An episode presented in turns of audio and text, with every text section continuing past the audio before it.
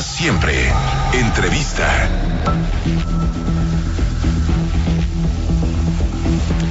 En eh, noviembre entrante, los días 11, 12 y 13, se llevará a cabo por tercer año consecutivo el Foro de París sobre la Paz, una iniciativa del presidente de Francia, Emmanuel Macron, eh, lanzada para analizar, evaluar y debatir propuestas concretas para resolver problemas de gobernanza internacionales. Más de 850 proyectos de todo el mundo se postularon para esta tercera edición.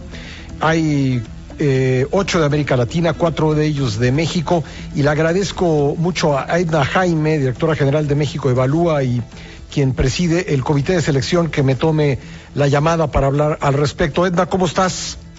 Pascal, muy buenos días. Eh, eh, de verdad bien contenta de, de poder participar en esta iniciativa. Tengo tres años haciéndolo primero como integrante de un comité asesor, luego me invitaron a ser parte del comité ejecutivo y a México Evalúa como una organización fundadora de este foro.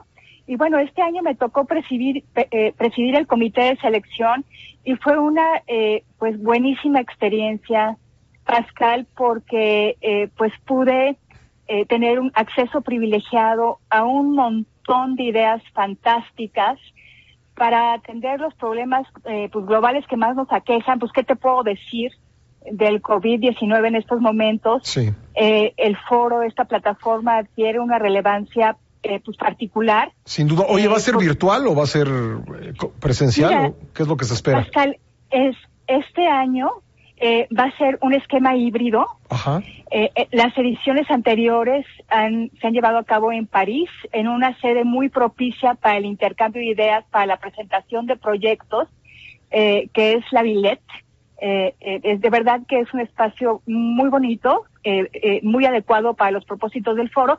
Y este año va a ser eh, híbrido. Una parte del foro, los eh, jefes de Estado, eh, organismos internacionales van, se van a dar cita en París, en la Villette otra vez, pero eh, mucho de la presentación de proyectos, de las conversaciones, del programa va a ser virtual. Esto tiene una gran ventaja, eh, eh, Pascal, porque le va a dar acceso a muchas más personas, pues a este gran escaparate de ideas y de soluciones de gobernanza global. Siempre era difícil viajar a París, eh, aunque es una experiencia, por supuesto, única poder eh, convivir con tantos actores de la gobernanza global. Pero ahora va a ser eh, eh, un esquema híbrido. Se está buscando pues la plataforma tecnológica que, permita conversaciones sustantivas, que, que permita pues el networking que siempre va asociado con este tipo de foros porque lo importante no solo es tener buenas ideas, sino encontrar a los aliados, a los socios que puedan escalarlas. Eh, entonces, pues, eh, ¿qué te puedo decir? A mí me gustaría mucho, Pascal, que, eh, que eh, las autoridades de este país en los distintos órdenes de gobierno pues estuvieran presentes en estas discusiones. Hay tantas buenas ideas Sí. para solucionar los problemas públicos eh, y tanta innovación, eh, Pascal, en, en la manera de resolverlos, como esta idea de lo que los actores gubernamentales son los que deben resolver los, los problemas públicos. Ese es un esquema pues que está quedando un poco anquilosado y lo nuevo es cómo distintos actores gubernamentales y no gubernamentales pueden crear mecanismos para resolver estos problemas que pueden ir desde la seguridad hasta el cambio climático, temas de salud, por supuesto en este momento cómo echamos a andar las distintas economías del mundo después de este golpe tan fuerte que fue la crisis sanitaria. Sin duda hacen falta ideas. Oye, ¿cuáles son los proyectos mexicanos que entraron? Mira, llegaron 63 propuestas, Ujú. eh, récord, fuimos de los países que más propuestas presentó. Se seleccionaron cuatro eh, eh, eh, de muy alta calidad. Hay uno que tiene que ver con inteligencia artificial y conservación. De verdad que bien eh, interesante porque pone juntos temas que nos parecerían que, que no van juntos, pero que pueden ofrecer soluciones viables como la inteligencia artificial para la conservación.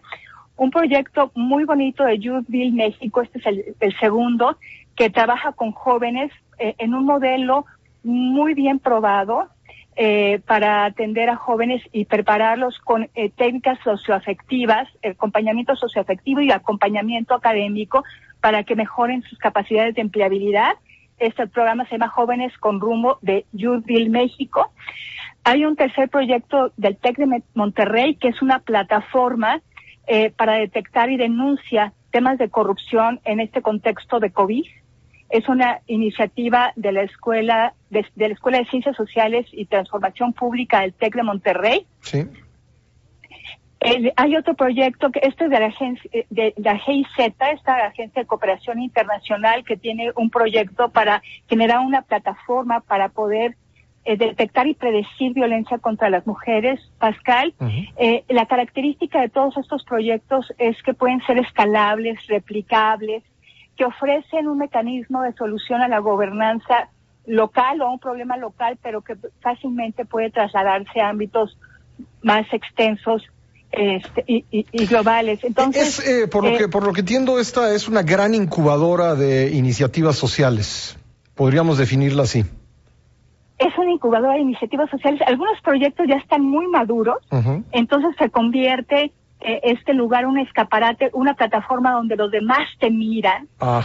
eh, donde quienes te pueden apoyar, eh, Banco de Desarrollos, financiadoras, fundaciones te apoyan.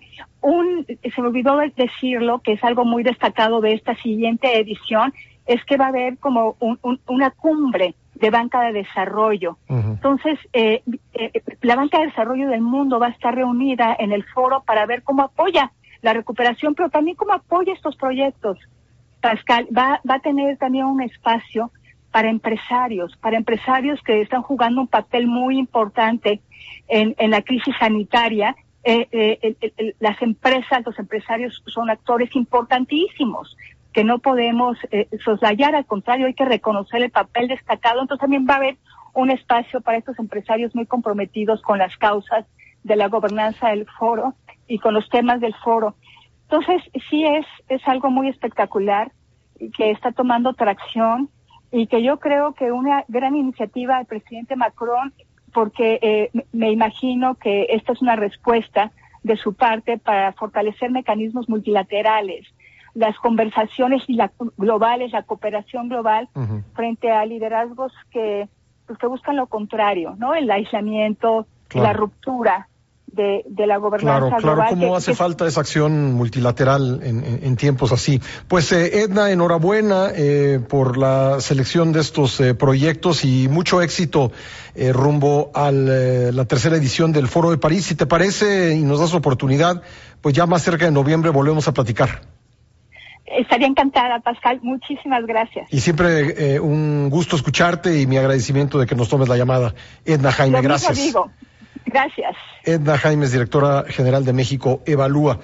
Son nueve con cuarenta y ocho en el tiempo del centro. Vamos a una nueva pausa. Todavía tenemos más de una hora de programa por delante, así que lo invito cordialmente a quedarse con nosotros. Aún tenemos contenidos que compartir con usted el día de hoy. Volvemos.